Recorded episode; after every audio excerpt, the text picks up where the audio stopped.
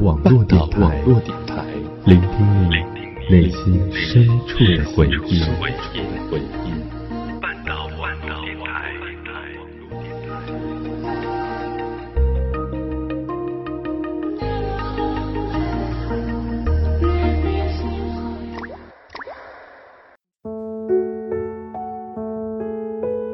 各位耳朵，好久不见，我是星辰。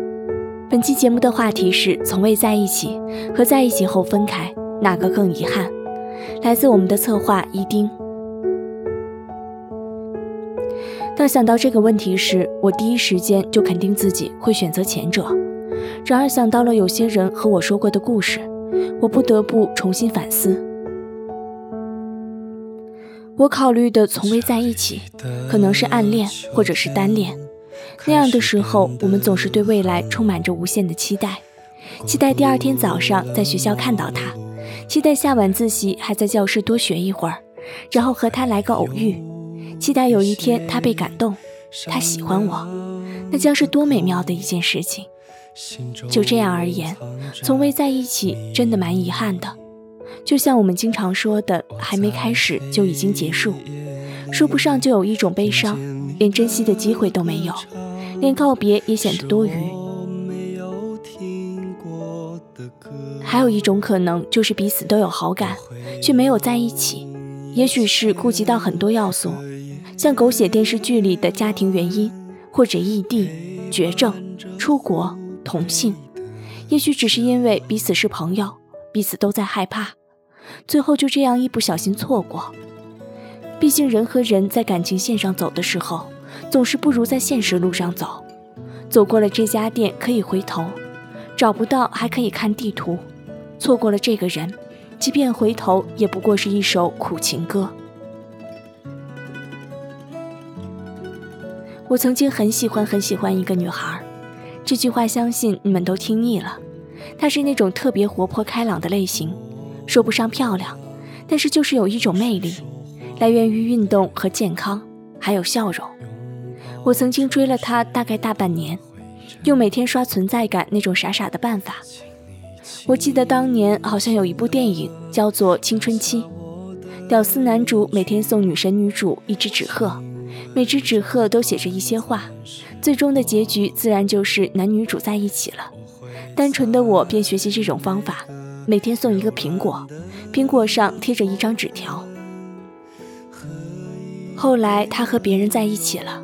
而且我作为最后一个知情者，还是从别人口中得知的。一晃眼几年过去，我早已放弃那种蠢方法，只是心里总有点不甘心。又或者是正因为那时蠢蠢的自己，加上那种坚持，才能确定曾经很喜欢的那种心意。我们玩得好的同学之间总会有聚会，他总是缺席，我总是出现。我说不上多想念。只是如果碰上一面，我倒也觉得挺开心。我们见了面，总是会像以前一样开玩笑。他依然习惯拿我的饮料来喝，依然和我一起无视其他人，在陈奕迅的情歌下畅谈。有一天晚上，他找到了我，他说陪他散散步。我洗了澡，吹好头发，戴好隐形，换上一身满意的衣服，并不是很折腾，并不是很在乎。也许只是比平时去超市买零食要稍微上心一点儿。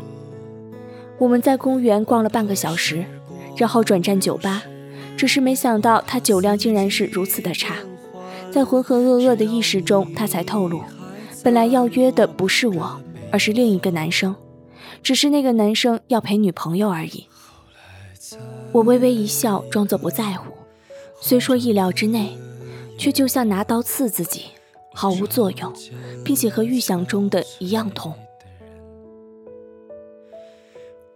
离开酒吧时有一段长长的台阶，他晃晃悠悠，我一担心便扶着他的手臂，只是越走我就越顺势牵起了他的手。他没有挣脱，也没有诧异，唯独是我自己，不断解释说怕他摔倒，牵着他过马路，借口说他这样过马路很危险。过了最后一个马路。我问：“接下来还有马路吗？”没有了，那怎么办？什么怎么办？因为我没有理由再牵着你了。出乎意料的是，他紧抓一下我的手，说：“你想的话，可以继续牵，多久？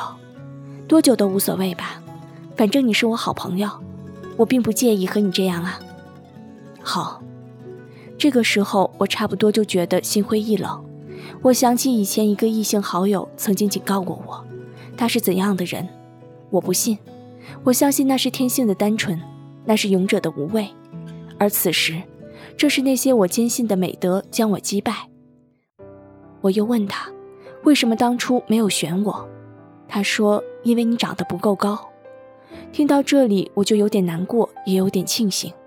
并不是难过这种硬性条件不达标，并不是觉得一种绝望缠绕，而是觉得就算我够高够帅了，也肯定还会有下一个又高又帅的人。我一时之间说不上什么是爱情，爱一个人应该欣赏他些什么，只是这种条件突然让我觉得他有点肤浅，所以我庆幸的是，还好我没有和他在一起。再说另外一种选择。那就是在一起后分开，为什么分开？原因也有很多，也许是不适合、不爱了，因为各种不可抗因素，或者单纯觉得累了。其实我想，真正爱过的人，分开后还是会觉得可惜和遗憾的吧。就像是那么努力经营的一段感情化为乌有，不能继续，宛如积攒许久的收藏葬身于一场大火，一烧殆尽。曾经我看到一些照片的时候，我也总会觉得，明明我们看起来那么配，我还拍得那么好看，你还那么美，但是现在却是成为了再也不会联系的陌生人，就觉得有点伤感。然而过了一段时间后，我们都会越来越抽离那段感情，化为一个旁观者，不带感情理性的去看待，也许就会觉得这样就好，对大家都好，没有谁对谁错。没有谁更爱谁不爱，只是觉得不适合。也许清楚对方的习惯，知道彼此的尿性，但是正因为那份熟悉，容易忽略掉自己的底线。每次争吵恢复后，当以为满血复活，其实耐性早已一点点磨掉，甚至最后不得不说再见。然后就知道没有再纠缠下去，真的对彼此都好。一对比，就觉得。在一起后分开，没有从未在一起那么多遗憾了。然而我身边又有太多太多人还在想念着前任，东东就是其中一个。几年前我失恋，他失恋，我就在火车上用手机和他聊了起来，一直聊到手机没有电。那个时候他说了一句话，我印象特别深：明知道要分手，还干嘛在一起？于是他就和他最喜欢、最了解他、最宠着他的男人分开了，原因就是他们都知道，他们有一天会分开。我没有深究，东东也不想多说。我曾经也以为，只要够爱，有什么不可以？大不了像悲剧那样殉个情。后来我也才知道，有些事情是真的就无法抗拒。或许放弃一段很珍贵的感情，说不定是种解脱。那时大概三年前，东东很平静，但是字里行间还透露着伤心。很长一段时间里，东东和我说话，总是忍不住捎上那个人。例如说，他是最了解自己的人，他一个动作，一个表情，对方就知道自己要表达什么。还例如，对方是最包容自己的人，东东可以肆无忌惮的撒泼，但总是不害怕，反正往身后一倒，总有那个人扶着。然而到了半年前，东东和我说他恋爱了，对方是一个从小就认识的男生。那个时候我们约在一起喝咖啡，东东总是不经意地炫耀新男朋友的贴心，以及自己扑通扑通的小少女心。